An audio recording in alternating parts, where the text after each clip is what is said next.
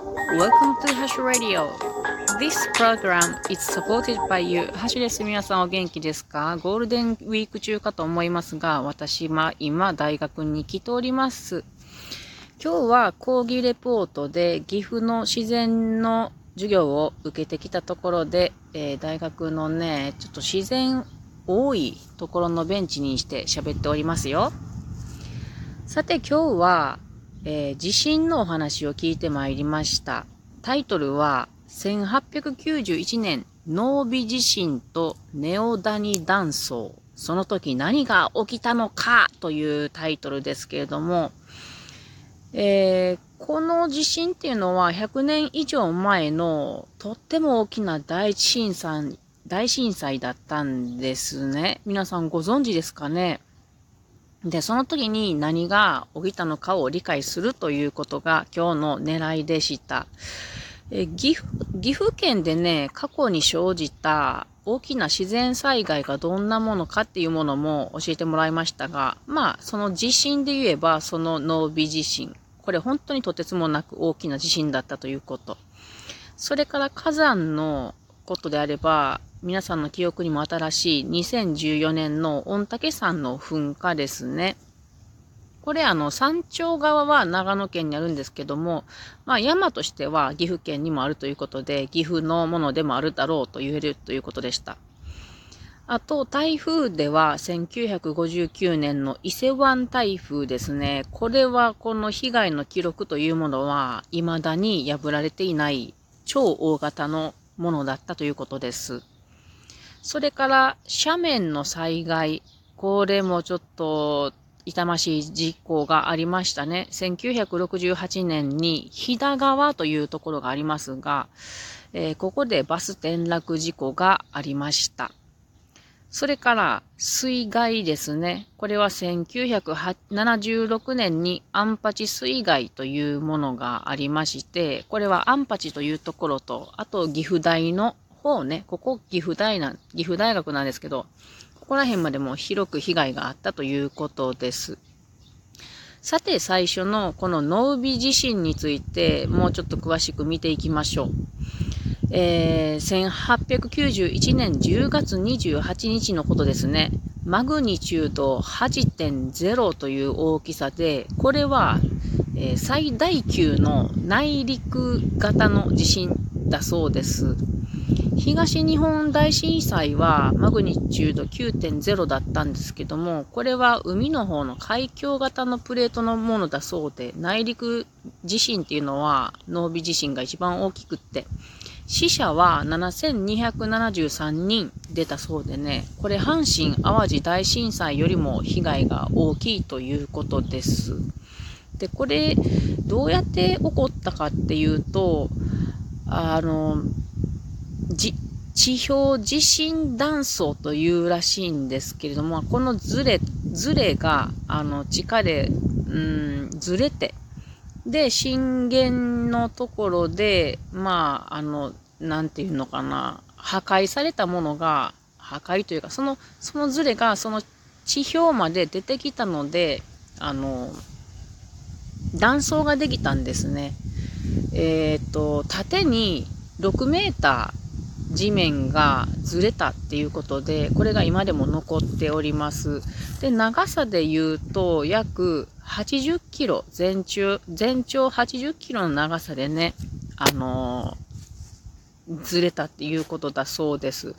まあ、当時できたばっかりの長良川の鉄橋が壊れたり、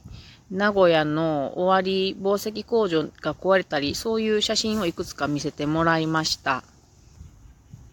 で、この被害の分布ですけれども、えっ、と、ネ、ネオ川というものがありますけれども、この流域から関市っていう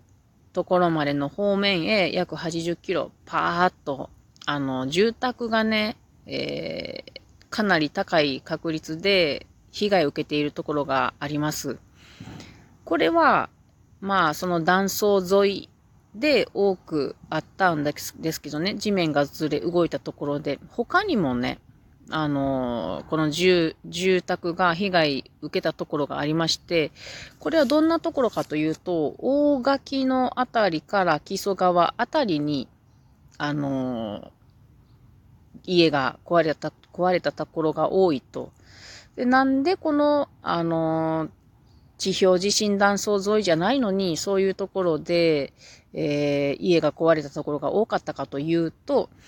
このところらへん、あの、大垣から木曽川あたりっていうのは、木曽山線っていうのが運んできた堆積物でできた土地であると。つまり新しい、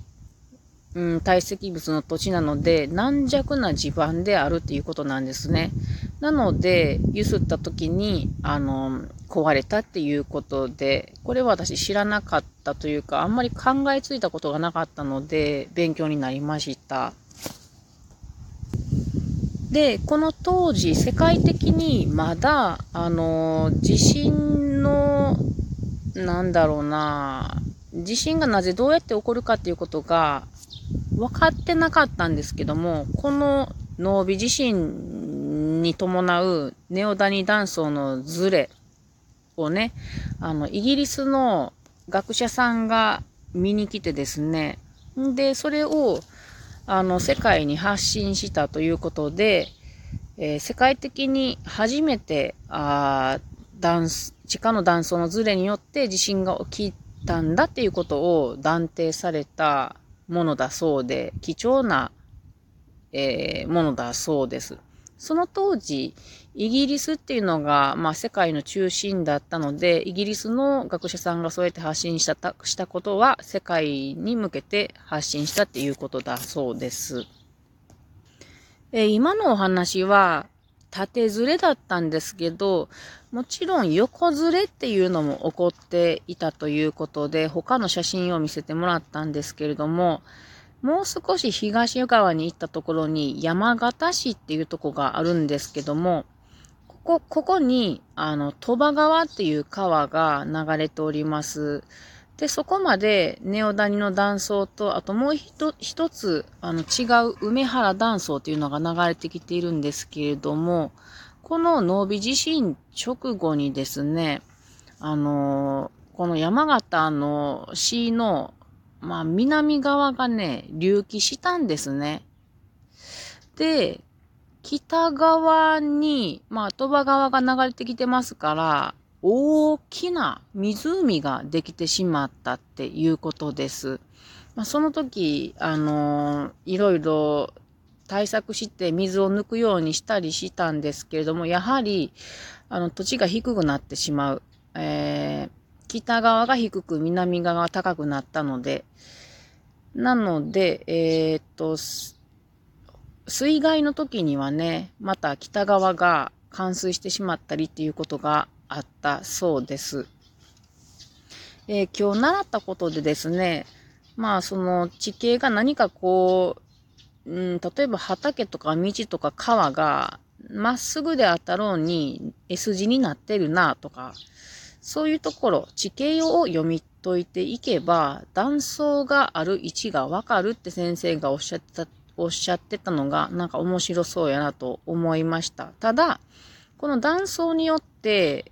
変わった地形ができる条件っていうのがあります。これは何かというと、断層の変異の速度ですね。それが他の地形形成の速度よりも大きい時に、えー、できるっていうことなんです。つまり、侵食とか堆積、侵食とか堆積によって、まあ、あの、削られてしまったり、溜まったりってすることが、買ってしまったら、その、川、うん、